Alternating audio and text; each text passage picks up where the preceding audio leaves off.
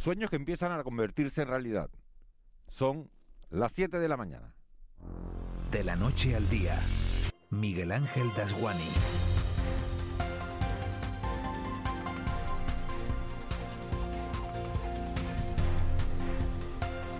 ¿Qué tal? Buenos días. Canarias ha superado con mejores noticias que sobresaltos el primer fin de semana completo sin estado de alarma y sin toque de queda. Ha habido algunos descerebrados con botellones y fiestas aisladas, las masonadas en la playa de las canteras, el centro comercial Jumbo, un barco de Puerto Rico y los que se fueron a beber al Camino del Hierro, pero la labor disuasoria de los 7.000 policías desplegados en las calles de las ocho islas ha servido para que esos holgorios irresponsables no fueran a más. Y eso es fundamental para poder dormir tranquilos. Tranquilidad que nos han dado en las últimas 48 horas Alemania, Países Bajos y Dinamarca, colocando a Canarias esta semana en la que justo se celebra Fitur en su lista verde de destinos seguros. Tranquilidad porque ese reconocimiento es nuestro mejor pasaporte de vuelta a la normalidad.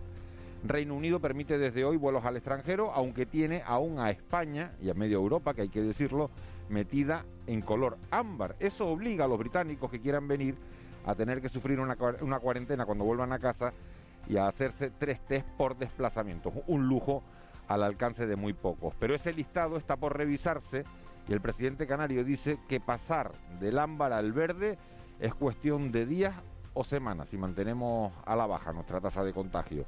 Sería desde luego el premio gordo, el reconocimiento justo al buen comportamiento de cientos de miles de canarios que jamás salen en las noticias.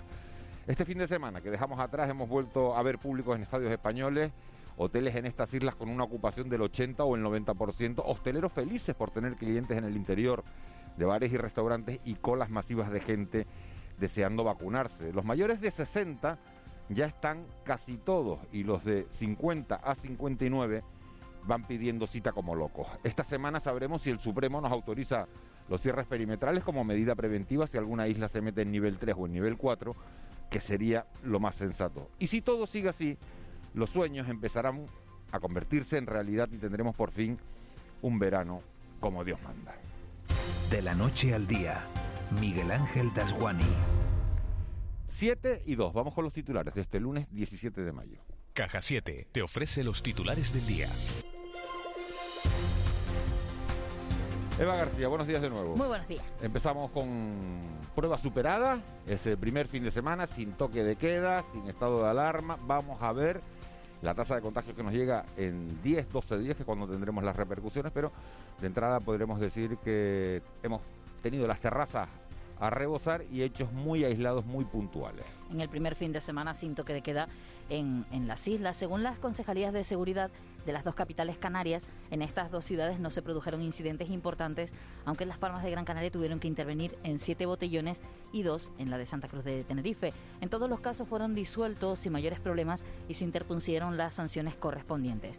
Escuchamos a Evelyn Alonso y a Josué Íñiguez, concejales de seguridad en Santa Cruz de Tenerife y Las Palmas de Gran Canaria, respectivamente. Ha sido una noche muy tranquila eh, en relación a lo que nos podíamos esperar o lo que ha sucedido en otras ciudades de España. La verdad que bueno, han sido intervenciones como por ejemplo un botellón que fue en el Camino del Hierro atendido por la Unipol. Cierre a las 12 de la noche y hasta las 2 de la mañana pudo quedar alguna persona por la calle, pero ya una vez con los locales cerrados.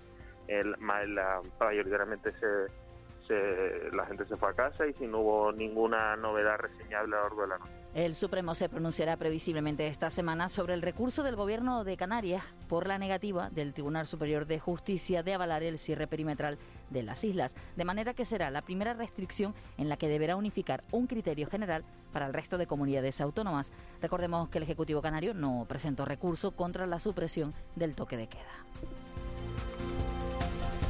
Mientras todo eso sucede, bajan las cifras de contagios en este archipiélago. En las últimas horas se han constatado 94 nuevos casos y lo peor, un varón fallecido de 81 años en Gran Canaria por COVID-19. Este fin de semana, miles de canarios de más de 60 años han acudido para vacunarse contra la COVID en los centros de vacunación masiva en las islas de Tenerife y Gran Canaria.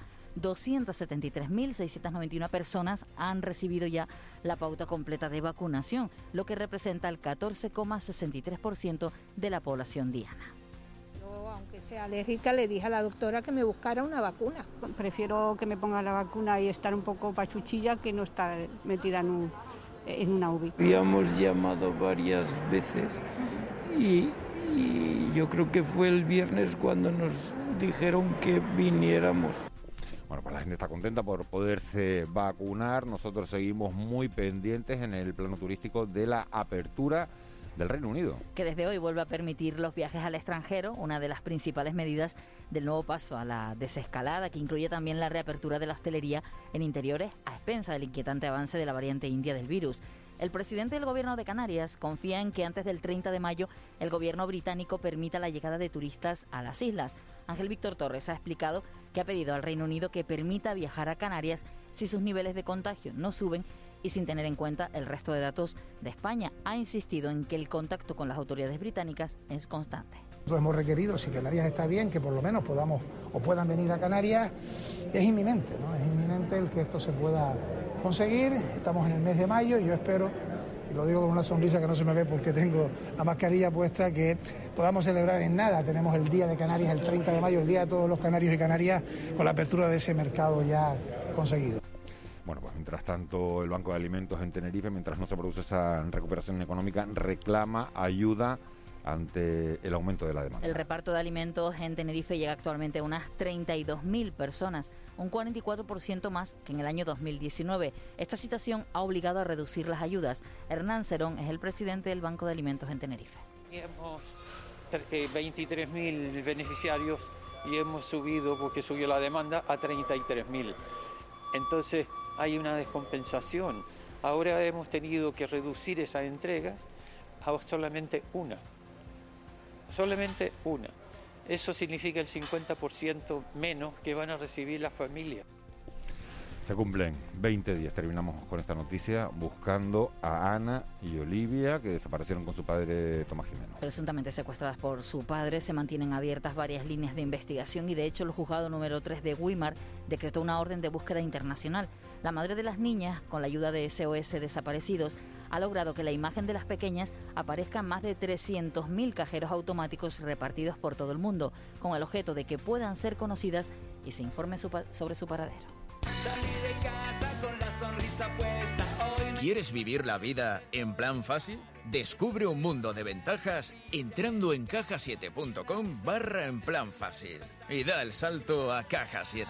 Salta conmigo, digo salta, salta conmigo.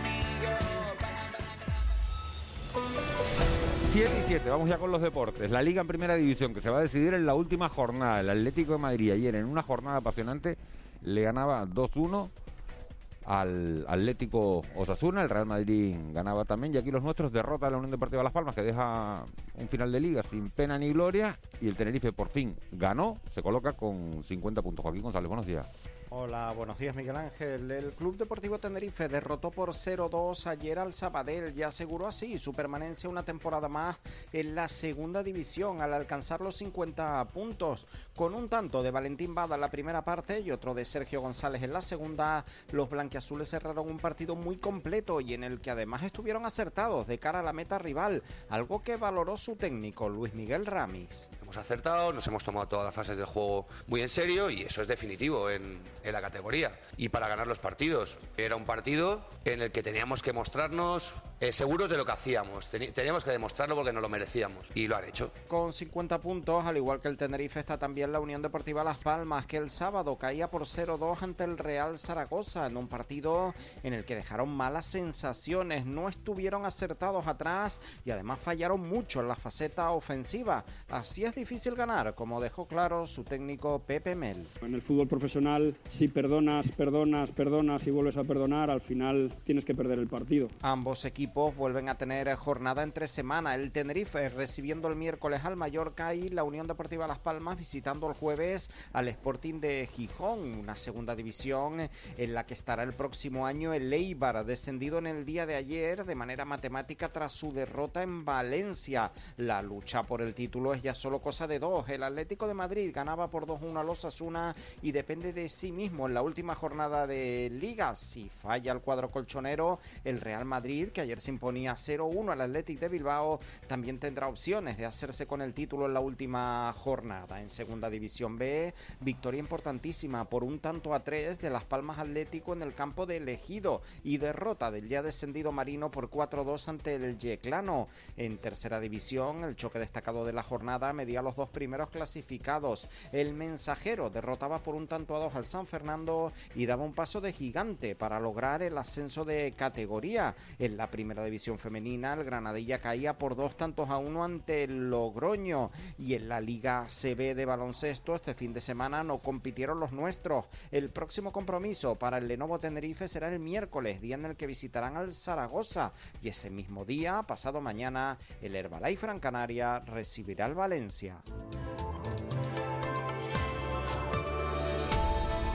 7 y 10. Vicky Palma, jefa de meteorología de Radio y Televisión Canaria. Buenos días. Buenos días, Miguel Ángel. ¿Qué tal el fin de semana? Pues muy bien, tranquilito. Bien, ¿se cumplieron tus previsiones? Pues más o menos sí. Estuvimos de, de, de bastante ocio, de ocio de tiempo. Ventolera. Resumen, ventolera. Es verdad que ha sido ventolera. ¿Y esta semana qué tenemos, Vicky? Pues un poco de lo mismo. Volvemos a empezar la semana con bastante viento alisio y además nos va a acompañar pues moderado fuerte en determinadas zonas del archipiélago casi toda la semana. Y hoy nos despertamos además con la novedad de que hay bastante nubosidad de tipo alto, poco importante. Esas nubes van a dejar pasar eh, los rayos del sol. Vamos a tener un día en general bastante tranquilo. Se verá también algún intervalo de nubes bajas, pero poco importante en estas primeras horas de la mañana y al final de la tarde. Esas nubes bajas se situarán por debajo de los 600 metros de altitud. Vamos a tener un ambiente más bien veraniego y además vamos a notar calor en horas de mediodía. La máxima hoy puede volver a rondar los 30-31 grados en la isla de Gran Canaria, tanto en costas como en medianías. En el resto del archipiélago también ambiente veraniego. Bueno, las nubes altas nos van a acompañar en mayor o menor medida toda la jornada, pero aún así ya podemos hablar de tiempo soleado y el inconveniente de nuevo el viento. Soplo otra vez el alisio, moderado con intervalos fuertes, aparecerán rachas que van a superar los 60 y 70 kilómetros por hora, pues en las zonas habituales que suelen ser costas y medianías de los municipios del sureste y noroeste en las islas de mayor relieve. También tendremos algunas rachas fuertes en Lanzarote y en Fuerteventura. Y por el viento hay que tener un poco de cuidado en el mar porque hay oleaje, casi todo de viento, y las olas pueden volver a rondar hoy los dos metros de altura en buena parte de la costa. La costa suroeste en las islas de mayor relieve es la que se libra tanto del oleaje como del viento. Bueno, pero los 38 grados esos que tienen en la península, ni de broma, ¿no? No, no, 30, 31 como máximo, no llegaremos a tanto. Un pequeño episodio de calor en unas islas acabará pues el jueves, en otras se extenderá casi hasta el viernes, pero en principio no vamos a tener temperaturas excesivamente altas, máximas de 30 hombre, a 31 hombre, grados. 30 y 31 tampoco es como para, ¿no? Como para ponerse una anorak. Bueno, ya nos está empezando, como digo yo, a asomar la patita al verano, que lo suele ser en mayo con algún pequeño episodio de calor. Hemos tenido este pues a mitad de mes. No es muy potente, pero sí que se notan cambios. También hay algo de calima en altura, se nota sobre todo en las cumbres de Tenerife y de la isla de La Palma. Sí, sí, calima también. Calima, viento y calor. Mira, mejor te llamo a las 8, Vicky. Son las 8 y 10, a ver si, a ver si mejora esto. Gracias, Vicky. Hasta luego, Nos buenos hablamos en días. un ratito. Nos vamos hasta la sala operativa del 112. Ahí está Carmina Lorenzo. Carmina, buenos días. Hola, buenos días. ¿Cómo han transcurrido las últimas horas? Lo más destacado es que durante la noche el Servicio de Urgencia Canaria ha tenido que asistir a cinco personas, dos de ellas bomberos, en un incendio que se produjo en un taller ubicado en la calle Juan de Quesada, en el municipio de Santa Lucía. Todos ellos presentaban patologías leves. Dos de ellos, los bomberos, se trasladaron por sus propios medios a un centro sanitario. Los otros tres fueron asistidos en el lugar. Gracias, Carmina. Buen día. Gracias a ustedes, buenos días. El Contrapunto. Ángeles Arencibia y Juan Manuel Betencur.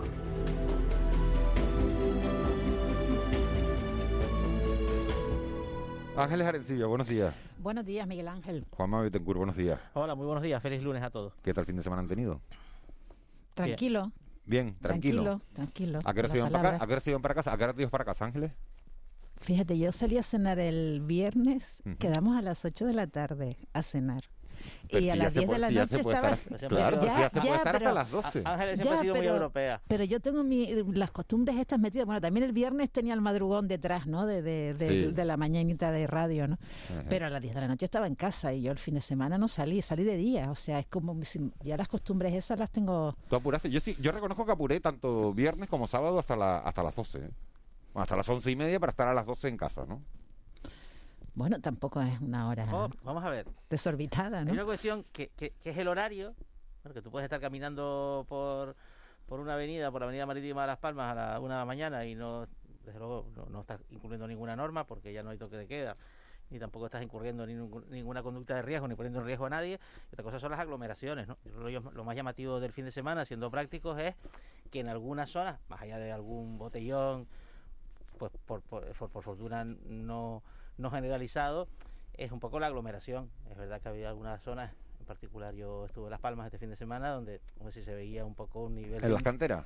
de intensidad. eh, por ejemplo, en la zona, bueno, cercana a donde está la emisora de, de Canales Radio en, en- en- en Las En Palmas. el edificio Mafre, en la zona del puerto. Sí, pues bueno, pues un nivel de Mercado intensidad. del de- Puerto. Claro, Mercado de del Puerto, intensidad de sí. ocupación de. Es por donde yo estuve, ¿no? Luego he visto otras imágenes en Vegeta, por ejemplo, con, con mayor incluso aglomeración, donde uno puede pensar, pues bueno, pues sí, que no se respeta la distancia entre las mesas y Mira, demás, ¿no? el, el país publicaba ayer un reportaje que supongo que, que vieron que sobre en el que personas entre 20 y 30 años con COVID persistente relatan cómo es su vida que a mí desde luego me, ¿Cómo me me pareció cómo va a ser? exacto me pareció un reportaje espectacular, o sea, de lo mejorcito que he leído en mucho tiempo, porque realmente te cuenta la realidad, o sea, esta, esta situación de la que se habla poco, de la, de la, de la COVID persistente, porque, bueno, porque es una situación nueva probablemente, o porque estamos centrados en lo otro, ¿no? Que es evitar las hospitalizaciones y las muertes, eh, realmente muchas personas jóvenes, eh,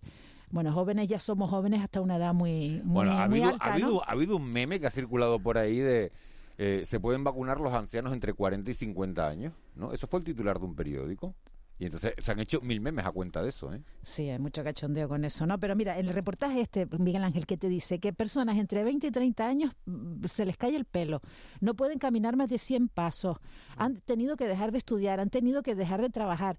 Y, y, y como eso, otros, otros tantos eh, síntomas que, que te tienes que, que tienen que alarmar, o sea, tienen que decir, oye, no- tenemos que tener cuidado de no contagiarnos, Sí. porque es que nos arriesgamos, es que es muy grave esto, ¿eh? te cambia la vida absolutamente. No, no- no Son convertidos en inválidos. No sabemos cuál va a ser el saldo sanitario de, de este nuevo contexto en el que estamos, ¿no? Sabremos cómo Sí, estamos. porque las imágenes de Barcelona, Juanma, tú perdona, Claro. la, la- Barcelona ha sido la ciudad este fin de semana en la que más desmadre ha habido, Claro, claro. que daba, que daba Siete mil pánico ver, desalojados. ver no lo sabemos, imágenes. pero la acumulación de situaciones y de estampas de este tipo, más allá de lo anecdótico, de lo llamativo que nos pueda resultar algún asunto en concreto, la acumulación de las mismas un fin de semana tras otro, al final desde luego gratis no va a salir.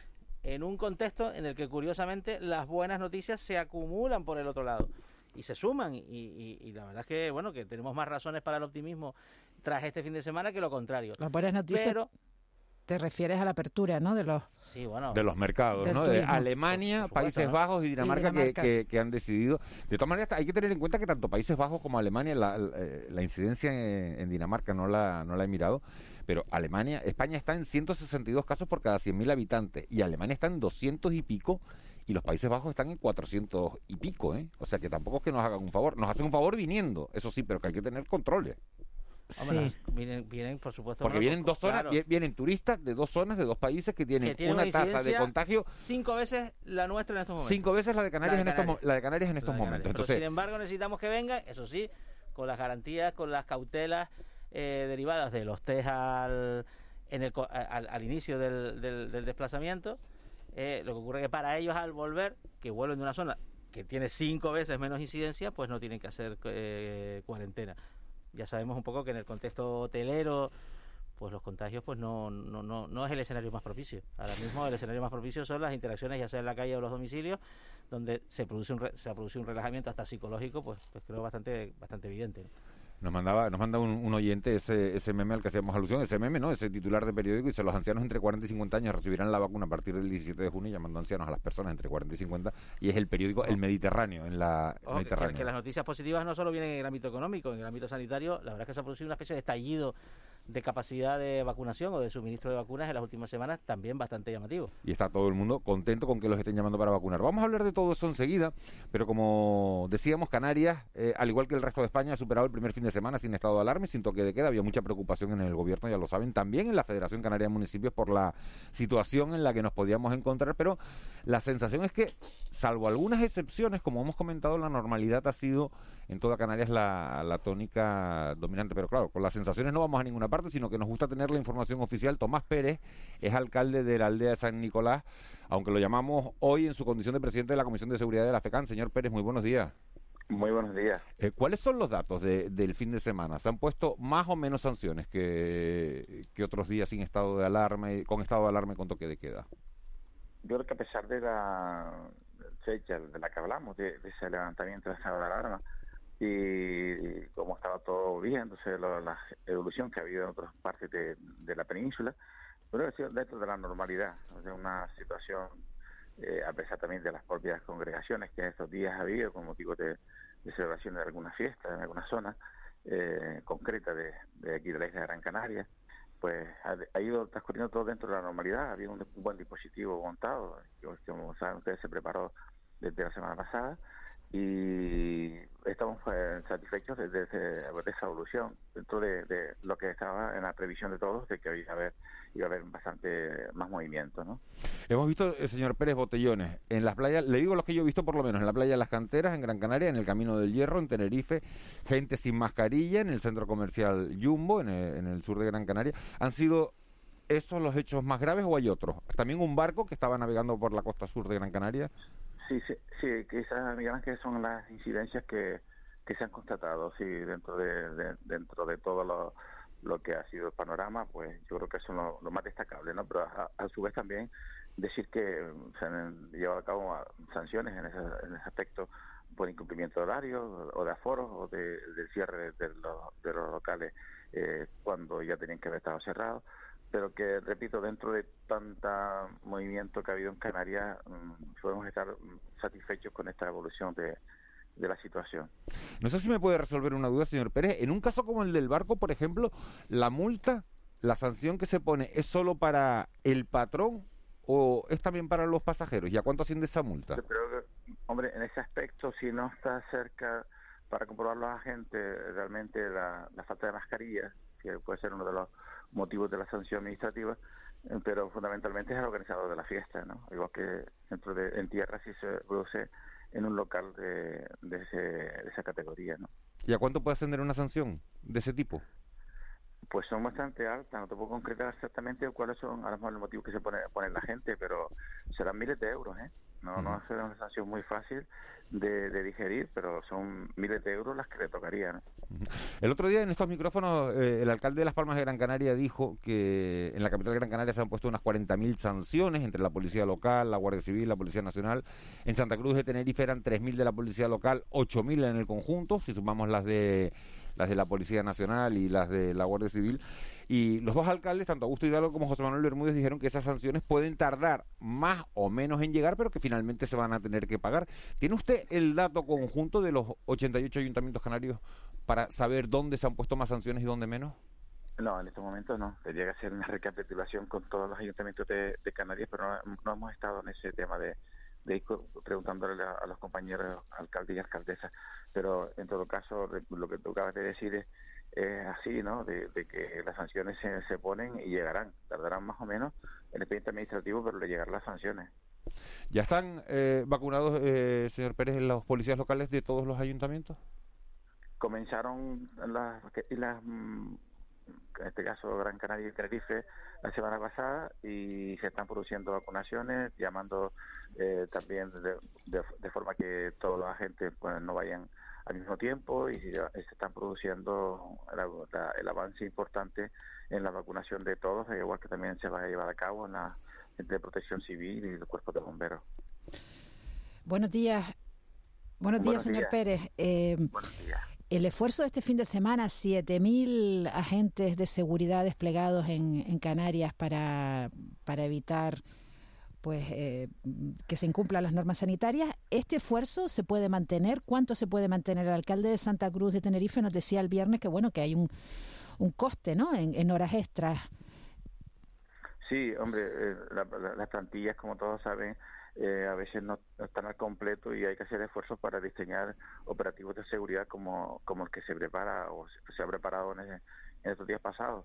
Eh, no es la primera vez que sucede el tipo de despliegue y seguirán haciéndose mientras se puede llevar a cabo y yo creo que es muy importante también que, que la propia evolución de la pandemia siga mejorando, ¿no? Los datos eh, importantísimos de la vacunación eh, son que seguimos eh, produciendo eh, más gente con, con esa dosis de vacuna y, y, en esta semana pues se avanzará también bastante y yo creo que, que en poco tiempo pues habremos alcanzado una importante masa de, personas vacunadas. Yo creo que ese es el objetivo y cada vez pues tendremos más más posibilidades de estar más protegidos pero entonces el despliegue se, se mantendrá en los próximos fines de semana. Sí, se mantendrá mientras se pueda. Ahora eh, lo importante, repito, es garantizar la mayor seguridad posible y que se cumplan las normas. es lo, más importante, cumplimiento de normas eh, para no echar a perder todo el trabajo que se ha ido realizando a lo largo de todo este tiempo. Pero pongamos un ejemplo, alcalde, su municipio, municipio extenso. ¿Cómo es capaz de mantener esa situación durante tanto tiempo? Bueno, cualquier lugar es bueno para un botellón, por desgracia. Sí, porque claro, los los botellones tienen su punto de localización y disuadirlos también por los, estudios que tienen la, gente, ya saben exactamente dónde se producen y hay que hacer medidas preventivas y con eso, pero sobre todo también es importante la propia concienciación de, de la gente a la hora de, cumplir con las normas, la mascarilla, la seguridad, el estar distanciado, todo eso yo creo que, es lo más importante, ¿no? Y ¿Qué, mensaje, mensaje le llega a ustedes de sus vecinos, no? Respecto a la situación que hemos visto. ¿Qué mensaje le llega a usted desde sus vecinos respecto a lo que hemos visto este fin de semana? ¿Le ha parecido más, menos, menos de lo que se podía prever? Sí, sí, en este caso una jornada muy tranquila y, por ese lado también aparte de, la presencia de las fuerzas de seguridad, eh, el cumplimiento de la hora, de, la gente sigue respetando aunque haya toque de queda, eh, se sigue marchando, una vez la restauración cierra pues un poco tienen que, que hacer realmente en las calles, en los municipios y, ya regresar a sus hogares. Eh, es importante el mantenimiento de la responsabilidad y la cordura y no echar a perder todo el trabajo que se ha realizado a lo largo de tanto tiempo y tantos sacrificios y que ha costado tantas tantas vidas también a muchas familias. Eh, eh, señor Pérez, una cosita muy breve. ha habido, usted ha hablado de botillones, ¿ha habido problemas en, reuniones en casas privadas, en fincas privadas, en no, no, la tónica general ha sido de, te digo, una jornada dentro de la normalidad, dentro de lo que últimamente pues se está llevando a cabo por, parte de todos, el control eh, en los diferentes puntos donde puede aparecer. Y aquí es muy importante también la colaboración ciudadana, eh, de dar a,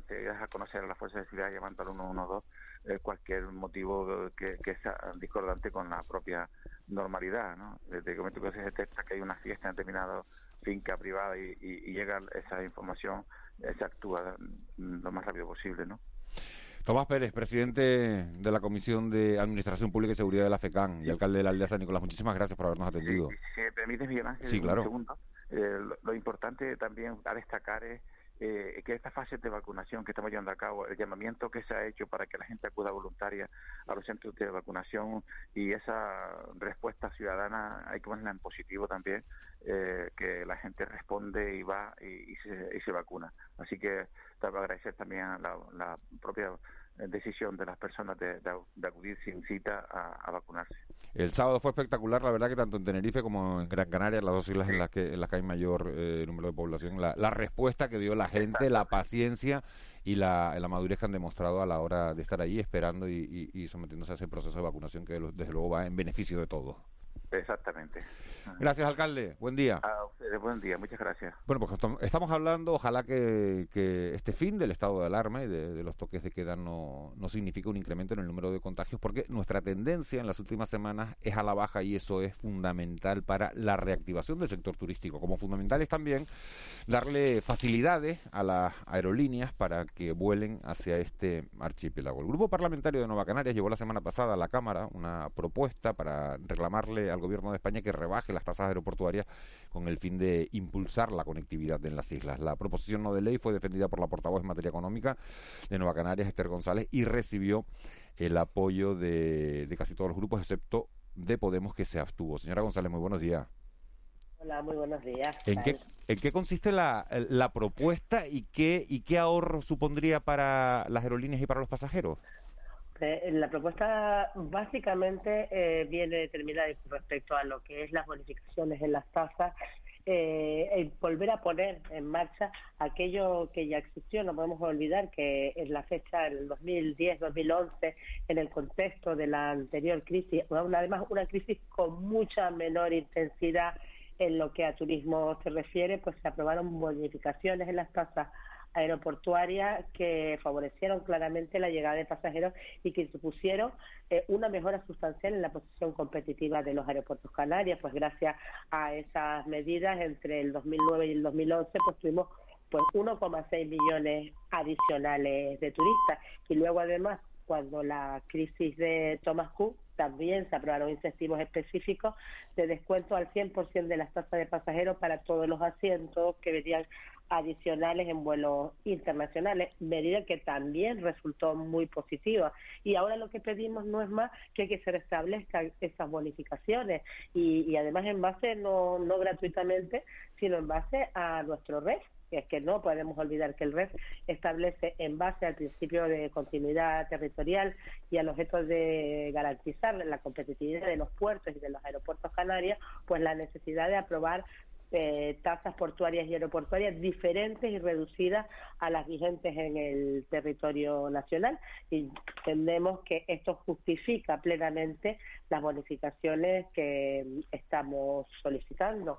Esa es la base, eso vendría a, el no disminuir estas tasas podría ser del orden de unos 40, 45 euros más cara el más caro el billete. ¿Y cuándo podríamos tener, señora González, en respuesta del gobierno de España a esta petición? ¿Y le han pedido ustedes a alguien del PSOE que intermedie con José Luis Ábalos, que suele ser un hueso bastante duro de roer? eh, bueno, eh, la, la, Consejería de, mm, Turismo está planteando esto insistentemente. De hecho, incluso hay partida eh, aprobada por el gobierno de Canarias para financiar eh, los asientos adicionales de la línea, lo que pasa es que están financiados en el marco temporal de las ayudas de Estado pues aprobada por la Unión Europea para hasta diciembre del 21 y es a partir de ese momento cuando hay que disponer de un nuevo eh, esquema de incentivos adaptados a las nuevas circunstancias. Estamos eh, peleándolo pues con la Consejería de, perdón, con el Ministerio de Hacienda, con el Ministerio de Turismo, con el Ábalos, como usted bien dice. Eh, de momento eh, pues bueno, las cosas van caminando, ahora el resultado definitivo es ya difícil de prever. Eh, señora González, me llama la atención que, Podemos no haya apoyado su iniciativa formando parte del mismo gobierno. Eh, ¿Le han explicado por qué se ha abstenido? ¿No ha votado en contra? ¿Se han abstenido? ¿Le han explicado por qué? Eh, sí, vamos a ver. la, la, la, proposición no de ley tenía una serie de puntos en los que estábamos de acuerdo el Grupo Popular presentó una serie de enmiendas que no, que en principio pues no les aprobamos, aunque había una enmienda, la número uno, que venía hablando de la tasa al queroseno, ¿no? Y entonces eh, hablaba que se eliminara esa tasa que aparece en el Plan España Puede, que el Gobierno de España ha remitido a Bruselas. Entonces, en ese momento yo le dije en mi intervención le dije al Grupo Popular que esa no se la admitían, no porque no estuviera de acuerdo para Canarias, o sea, nosotros estábamos de acuerdo con esa tasa, los efectos de pues de la, de, la transición ecológica, del, del, cambio climático y de la, y de la transición a las energías eh, no contaminantes, pero que entendíamos que Canarias o los territorios insulares y más Canarias, que no solo es un territorio insular, sino eh, alejado, o sea, una región ultraperiférica, eh, pues entendíamos que tendría que ser exonerada, que no aparece en el Plan España Puede, pero no al resto del territorio continental, que sí que tienen otros modos de transporte sin ser el avión. Entonces, en ese momento llegamos a una transaccional donde yo acepté siempre y cuando solo fuera, estuviéramos hablando de Canarias, esa enmienda y eso sí que eh, el grupo Podemos pues no estaba de acuerdo porque yo sí entendía que esa tasa ese impuesto tenía que ser para, para toda España, incluida Baleares, Canarias, y, ahí fue la, esa es la razón por la que se abstuvieron, más que por el por el contenido de la proposición no de ley. Juan Betancourt. Eh, buenos días, diputada. Eh, sin Buenos embargo, días. estamos en un contexto donde a la vuelta de la recuperación o en el escenario de la pospandemia, por ejemplo, el ente público AENA lo que anuncia precisamente una subida de tasas. Eh, parece que quiere como recuperar el terreno perdido, que ha perdido bastante, eso no lo discute nadie, pero como todos, eh, subiendo tasas, pues, como quien dice, a la vuelta de la esquina. Eh, sí, es, es cierto, por eso esa es la razón básicamente de esta, o la razón no, una de las razones de esta proposición no de ley que Nueva Canaria presentó. Que por lo porque- general AENA, le quiero decir, porque por lo general AENA no es muy sensible a los posicionamientos de las fuerzas políticas, ¿no? Parece como que se Ah. gobierna sola, ¿no? Eh, sí, sí, eh, tiene bastante razón en eso. Y nosotros lo que defendemos es primero, eh, eh, AENA ha perdido muchísimo, de eso estamos todos de acuerdo, pero la única manera que AENA tiene de recuperar, entiendo que es que se recupere la conectividad y que, y que aumente, se incremente el número de el número de pasajeros, el número de vuelos. Y para eso, eh, si sube, la, por lo menos en lo que se refiere a Canarias, si sube las tasas aéreas, poca, eh, bueno, poco bien va a en eso para, para Canarias y para la propia AENA. Ya de hecho hay líneas que para el verano estaban eh, pues llevando a cabo la- la- la- las plazas o vendiendo las, plazas para territorios más más cercanos a, a los de a los de los países emisores de turismo porque la, vamos podían hacer más más rotación de, de sus aviones y eso precisamente por las tasas le compensaba. Pero mm, Canarias está donde está estamos a 2.000 kilómetros del territorio nacional somos un territorio fragmentado y ya te digo como como bien dice el REF no no es algo que nos inventemos lo saquemos de la manga como bien dice el REF eh, como región ultraperiférica nosotros tenemos que tener una unas tasas tanto en puertos y aeropuertos distintas y reducidas al resto del territorio nacional entonces yo creo que no es bueno en este momento porque porque todo toda España ha sufrido el, el, peso de lo que significa no tener eh, turismo, pero es que en Canarias nos va la vida y vamos a pelear porque ah, por mucho que AENA quiera subir las tasas, que en Canarias no se puede hacer, no lo puede hacer. Buenos días, señora González. Eh, ¿Tiene medido eh, qué efecto puede tener esta reducción de las tasas que ustedes demandan en la recuperación del, del tráfico que necesitamos, en la recuperación de aviones que traigan turistas a Canarias? Hombre, está, la tenemos medido básicamente porque como no son nuevas medidas, ya, ya te comentaba que tanto en el 2011 y 2012 con el tema de con la crisis anterior como cuando la quiebra de tropas estas medidas se llevaron a cabo y por una parte pues la, la primera la, la bonificación de las tasas aéreas supuso que tuviéramos un 1,6 millones de turistas adicionales eh, más y, y además eh, obviamente es algo que, que es de es de perogrullo. Si nosotros tenemos un- una cuestión es nuestro- el ser zona alejada y eso encarece sobre todo el transporte. Desde que desde que hagas esas bonificaciones que existían que existían hasta el otro día muchas de ellas eh, y que es más existen en este momento la de la, la del 100% de la de los asientos eh, para, para vuelos internacionales existen hasta el 31 de diciembre. El, problema es que a 31 de diciembre la cosa en este momento está sin clarificar. A partir de ahí,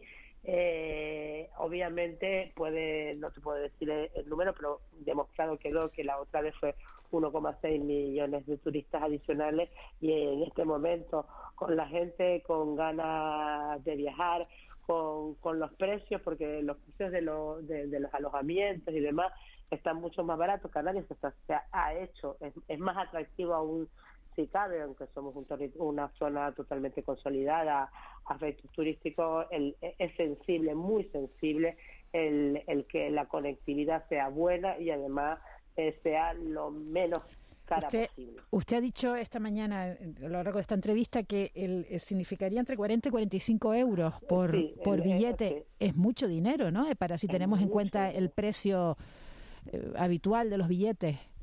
Sí, sí, es muchísimo dinero, es muchísimo. Es muchísimo dinero el que el, esos 42. Hombre, todo dependerá del, del trayecto, o sea, de- del precio del billete en función de, de, de, la, de la zona de donde vengas y además del momento donde lo hayas sacado, pero en cualquiera de los casos 40, 45 euros por, por billete, por trayecto es muchísimo dinero. O sea, es dinero suficiente como para determinar una familia de, de, dos, de un matrimonio con dos niños eh, ida y vuelta que estamos hablando de 300 y pico euros, eh, es entre pensar venir o no venir.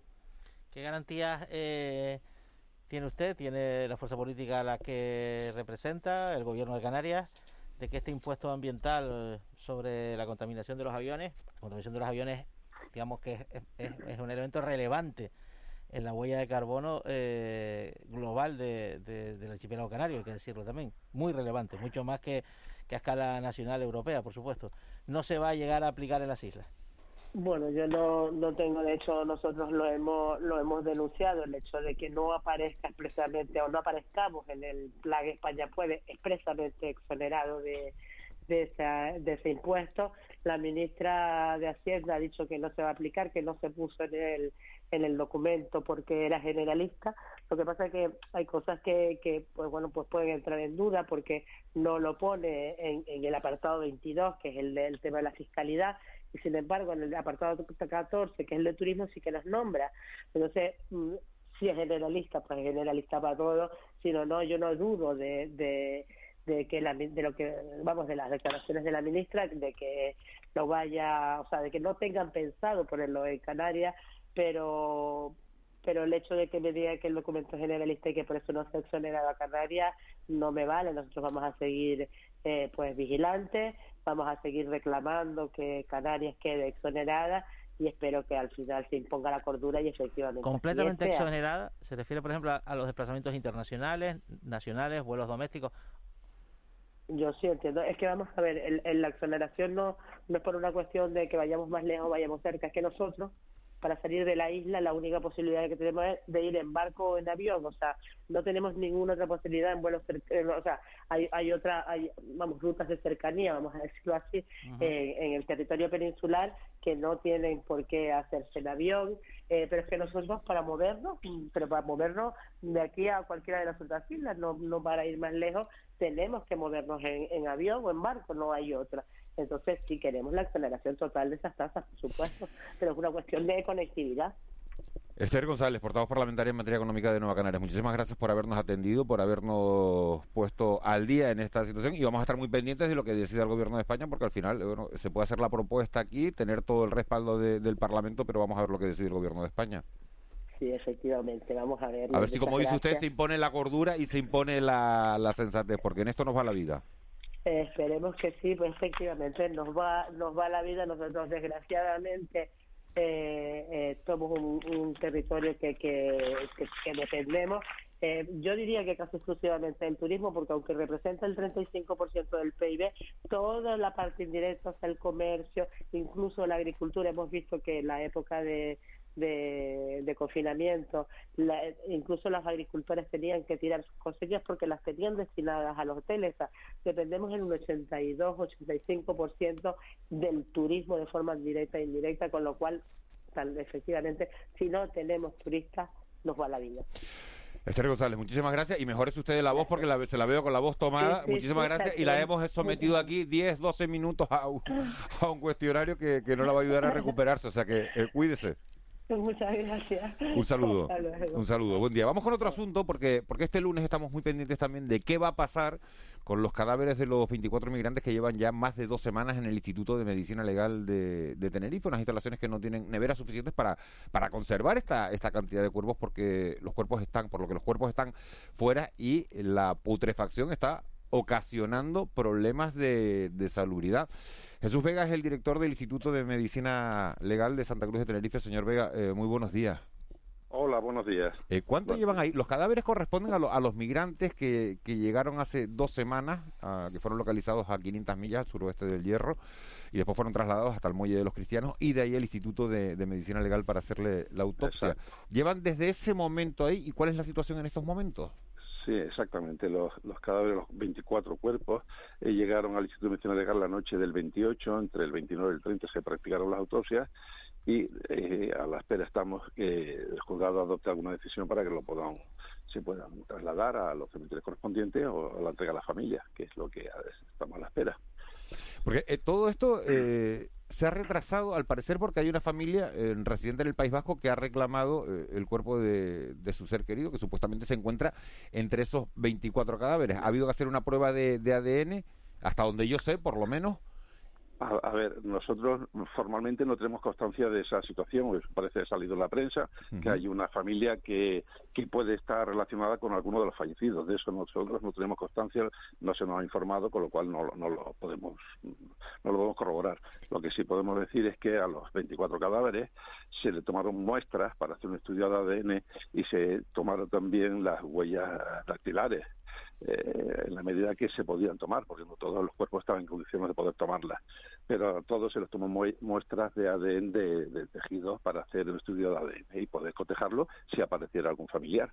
¿Y no ha aparecido ese familiar de momento? Sí, porque la, por la información que yo tengo es que hay, ha venido un hermano de, de, de, de uno de, los de los fallecidos para cotejar su ADN con el de los cadáveres y entonces a partir sí. de ahí eh, tomar una, una decisión. Pero claro, no se puede enterrar a alguno porque si, si se entierra uno, después resulta que, que esa es la persona.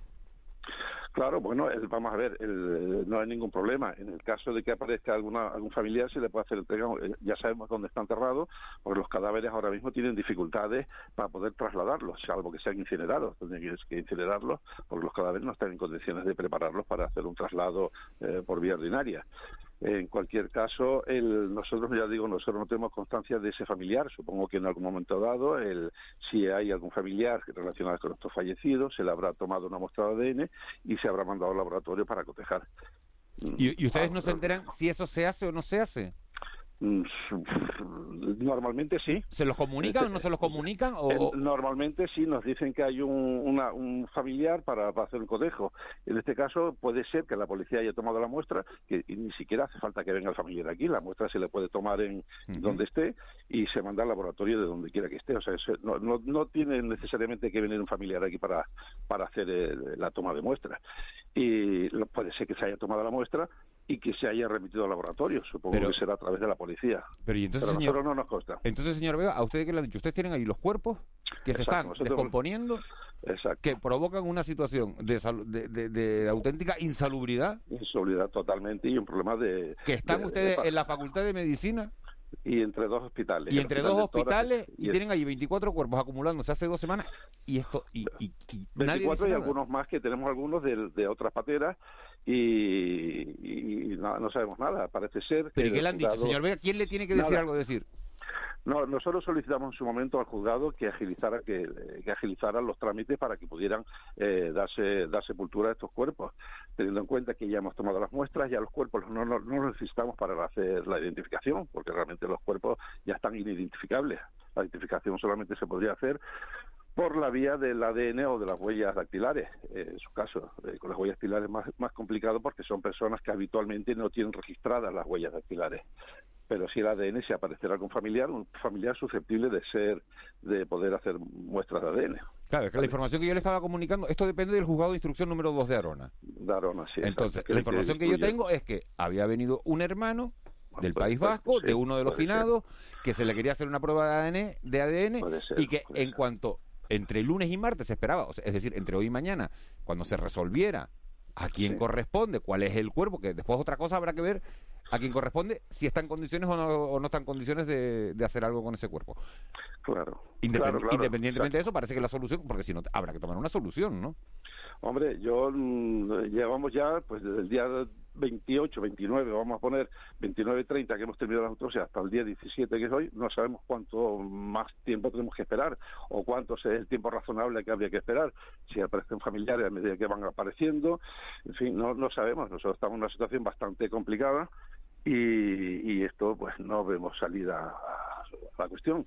Lo del familiar, pues muy bien, pues que aparezca un familiar, que nos lo comuniquen, que nos digan y que, y que sí es verdad que se le ha hecho la toma de muestras, que se coteje a la mayor brevedad. Lo que pasa es que la muestra de ADN no es una cosa que se haga de forma inmediata. Es decir, la muestra se tarda días, en algunos casos semanas, en hacer la muestra. Claro, la, se debería estar haciendo ya, pero ADN. a mí lo que me extraña es que usted no sepa que se está haciendo esa muestra, porque por la información no. que yo tenía es, se ha solicitado una muestra de ADN, que entiendo yo que, que uno descuelga el teléfono y le dice al director ya, del Instituto de Medicina Legal, señor Vega, estamos ya. haciendo la muestra, el lunes tenemos ya, el resultado, y desde que tengamos el resultado le decimos, este es el cuerpo, ya, y, y, y, los otros 23 los enterramos, y este lo devolvemos no, no, no, no tengo esa, esa información.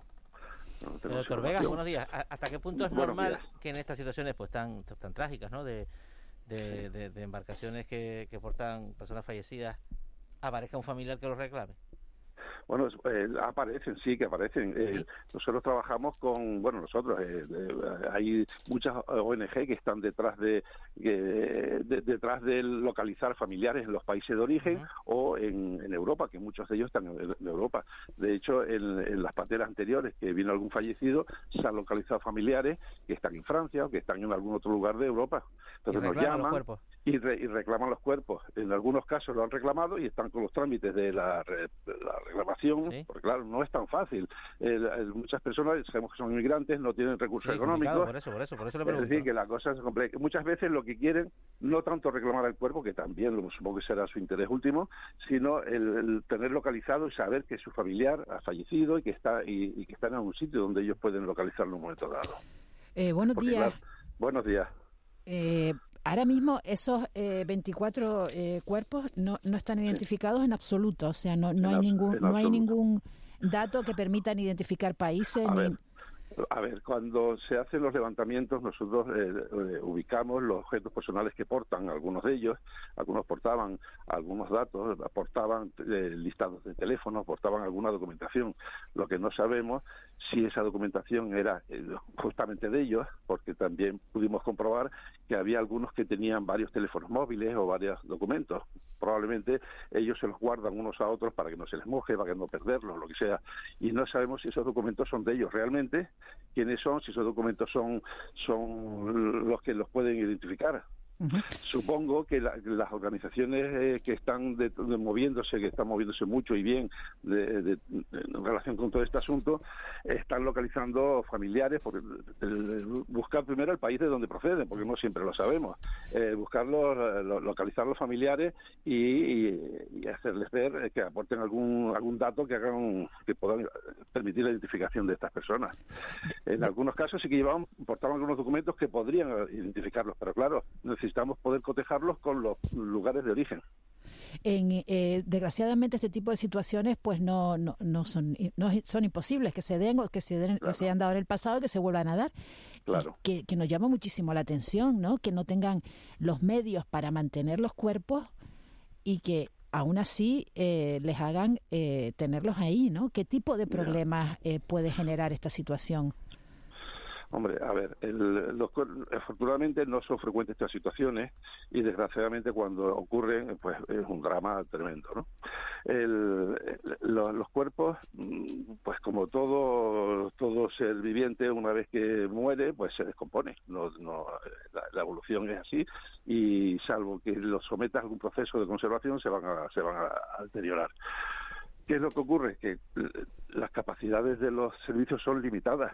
Esto supone esto supone excederse la capacidad habitual, porque nosotros sí tenemos capacidad habitual para mantener el cuerpo, los cuerpos una serie de un tiempo determinado. ¿Cuántos que no podemos tener- 30, 30, 30 cuerpos son, señor Vega. Sí, nosotros solemos tener, tenemos capacidad de entre 30 a 35 cuerpos. Pero están, en, o- de están Tenerife. en obras y son menos ahora. Cla- Claro, no, sí, tenía, exacto. Teníamos, justamente estamos haciendo obras en, en las cámaras frigoríficas del instituto, obras que se han tenido que paralizar y que, claro, eh, suponía también una merma de la capacidad que ya teníamos, que no era excesiva, pero bueno, para un instituto como, como el de Santa Cruz de Tenerife, tenemos una capacidad razonable, bastante razonable. Eh, entonces, el- esto supone un, un deterioro en el normal funcionamiento del instituto, de la prestación de servicio y además el- una, una situación bastante conflictiva para todo el personal y, sobre todo en el entorno en el que nos movemos, que es el entorno universitario y... Y, Y entre los hospitales, que es lo que estábamos entre los Con lo cual se genera un problema de, eh, de salud pública, de salud pública o de, o, de, pre- o de salud laboral, vamos, porque al fin y al cabo los que estamos allí trabajando pues su- su- sufrimos Están todo expuestos, esta- ¿no? a- Pero ¿cuánto se, puede, claro. cuánto, cuánto se puede prolongar esta situación? Pues no lo sabemos, depende del juzgado. El juzgado, en cuanto autorice, a medida que va autorizando la salida de los cuerpos, pues los vamos sa- sacando, no tenemos ningún problema. ¿Su señoría Pero- es consciente de esto? ¿Se, Oh, ha- sí, se ha hablado con él? Sí, sí, sí. Sí, sí, hemos- bueno, ya el ju- el juzgado tiene perfecto conocimiento de la situación en la que nos encontramos.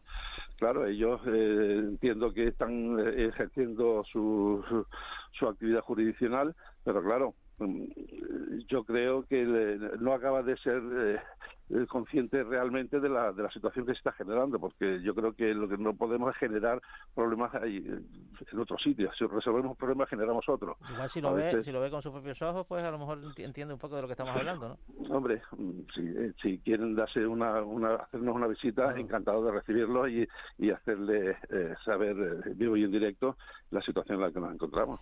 Pues la, Pero bueno, supongo que el que ha juzgado ya pues tomará la decisión. Lo que nosotros nos gustaría saber cuánto tiempo es razonable esperar para resolver esto, porque son 24 cuerpos más los que teníamos. Eh, ahora viene una familiar, ¿qué hacemos con el resto? Supongamos que, bueno, que afortunadamente se le se pueda cotejar y se pueda identificar la familia. Que eso no va a ser, como digo, ni hoy, ni mañana, ni pasado. Será a lo largo de esta semana o la próxima, en el mejor de los casos. En el mejor de los casos. si, ya, si, se la si la muestra se toma hoy, si se ha tomado hace dos semanas y ya se está haciendo el análisis de ADN, pues bueno, entonces sí, sería hoy o mañana, pero si la muestra se la va a tomar hoy o mañana, eh, lógicamente hasta dentro de una o dos semanas no vamos a tener resultados. Estamos hablando que llevan desde el 28 de abril los cuerpos ahí, estamos hablando que hoy estamos a día 17 de, de mayo. y aparte que los cuerpos llegaron, que ya habían fallecido. Exacto. Exacto. Dos días cuando hicieron cuando hicieron la autopsia, ¿cuánto tiempo llevaban fallecidos esas personas, eh, señor Vega? Yo mm, no estoy no estoy allí en, el, en, la, en la práctica de la autopsia normalmente, pero eh, sé que llevaban entre cuatro y ocho días aproximadamente, porque todos no habían fallecido en el mismo momento, fueron falleciendo poco a poco y, ya llevaban ya fallecido entre cuatro y ocho días. La mayor parte de ellos estaban deteriorados ya, claro. ¿De qué edades hablamos? ¿Qué edades? Las edades, ya le digo, como yo no estoy allí, no, lo, no le puedo decir con certeza, pero sé que eran eh, gente no muy no muy mayor. Entre 15 y 30 años, entre 15 y 30 años se dijo. Aproximadamente. Aproximadamente se dijo entre 15 y 30 años. Pues es increíble esto, señor Vega. Vamos a, a ver, vamos a llamar a, ¿no? Vamos a preguntarle al juzgado a ver qué piensa hacer, qué decisión piensa tomar, porque, claro, por lo menos... Eh, se podrán enterrar y saber, por lo menos localizar, teniendo las, las muestras de ADN diciendo, el 1 está aquí y está su muestra, el 2 está aquí y está su muestra, el 3 está aquí y está su muestra. Exacto. Sacarlo, ponerles un sitio en el que permita mantener la salubridad dentro del Instituto de Medicina Legal y si aparece alguien, como dice usted, buscarlo y decirle, mire, es el cuerpo 4, este es el coincidente, y lo buscamos. Eh, Claro, uno de los problemas que teníamos también es un problema de espacio en los cementerios municipales. Claro, en este caso, Arona es el responsable de, de, la animación de estos fallecidos y Arona pues tiene también un problema de disponibilidad en su cementerio. Eh, por parte de la Dirección General y de la Consejería, pues hicieron una serie de diligencias para que otros ayuntamientos también colaboraran y de, hecho se prestó a colaborar tanto el Ayuntamiento de por el como, doctor Vegas, al final como el de Candelaria y, se ofrecieron, pero claro, hasta que el jugador no autoriza la salida, pues los cuerpos no pueden ir a ningún sitio, claro. Bueno, pues vamos a estar pendientes, Jesús Vega, director del Instituto de Medicina Legal, porque yo entiendo que no se había enfrentado nunca a una situación de este tipo, ¿no? No, no, la primera vez, la primera vez que de este, de este tamaño, de este calibre, no ha sido, afortunadamente ya digo, no son frecuentes, pero cuando ocurre, pues claro, por eso se llama catástrofe, porque superan las, las capacidades de los, de los servicios de los distintos sitios donde ocurre, ¿no? No, claro, hasta que el personal que, trabaja con usted se niega a ir a trabajar, que también puede pasar. Claro, puede, puede llegar un momento dado y digo, mira, en estas condiciones pues no, no, podemos seguir. Claro, pues esto afecta a mucha gente, claro. Jesús Vega, director del Instituto de Medicina Legal de Santa Cruz de Tenerife. Muchísimas gracias por, por contarnos esta situación y ojalá tenga una, una pronta resolución. Vamos a estar pendientes, vamos a, ponernos en contacto con el juzgado y a ver qué, qué, nos dice, a ver de cuándo pueden tomar ellos una decisión que ayude a todas las partes a, a, solucionar un conflicto sobrevenido por una situación que desde luego nos sobrepasa todo. Muchísimas gracias, señor Vega. Muy bien. Bueno, buenos días. Buen día. 7 y 58. Juanma Ángela, increíble, ¿no? Increíble, ¿no? Estaba pensando, pobrecitos, ¿no? Hasta muertos. Hasta, muertos, de sufrimiento. No encuentran descanso, no, no, no, hasta muertos molestan, ¿no? Sí, tremendo, ¿no? Y luego hay, una, hay, una, cuestión que es desalentadora. desalentadora. La, crisis, la crisis migratoria es una crisis de una complejidad y de una magnitud que no acertamos a entender probablemente. Pero si para lo menor, y al final pues dar una digna sepultura a 24 fallecidos es lo menor comparado con lo que está pasando en África y las consecuencias, una pandemia, una crisis económica, eh, guerras, si, para lo menor nuestra burocracia judicial, administrativa, autonómica, local, estatal, europea, la que sea, no es capaz de afrontar situaciones de esta naturaleza, bueno, de lo grande, de lo importante, es que ni hablamos. O sea, ni hablamos de resolver la crisis migratoria cuando una circunstancia como esta se atasca en un juzgado de una forma incomprensible. No sé si, porque, ¿qué pasa con su señoría? Eh, y por qué bueno, habrá que, habrá que escuchar, la, habrá que escuchar la argumentación del juzgado. La, sí, sí, pero al final las razones, las razones son múltiples, pero, la información pero las soluciones hay que encontrarlas. La información que se daban desde los tribunales el otro día eh, nos decían eso, que había venido una persona de Bilbao, familia, que reclama un cuerpo y que, bueno, que se están comparando las muestras de ADN para y que lunes o martes, hoy o mañana, habría una resolución para saber a quién correspondía ese cuerpo. A mí lo que me extraña es que Jesús Vega, el director del Instituto de Medicina Legal, no sepa ni siquiera que ha venido esa persona y que no, se está haciendo no, no tenía ninguna certeza. Ninguna comunicación. Entonces, eso es lo que me extraña y eso es lo que vamos a intentar averiguar a lo largo de, la mañana para, para contárselos en todo caso mañana o con los servicios informativos. 7.59, nos vamos al boletín de, la, de las 8. Ya está preparada Marlene Menezes y después tiempo de desayuno para analizar la situación del sector comercial en Canarias.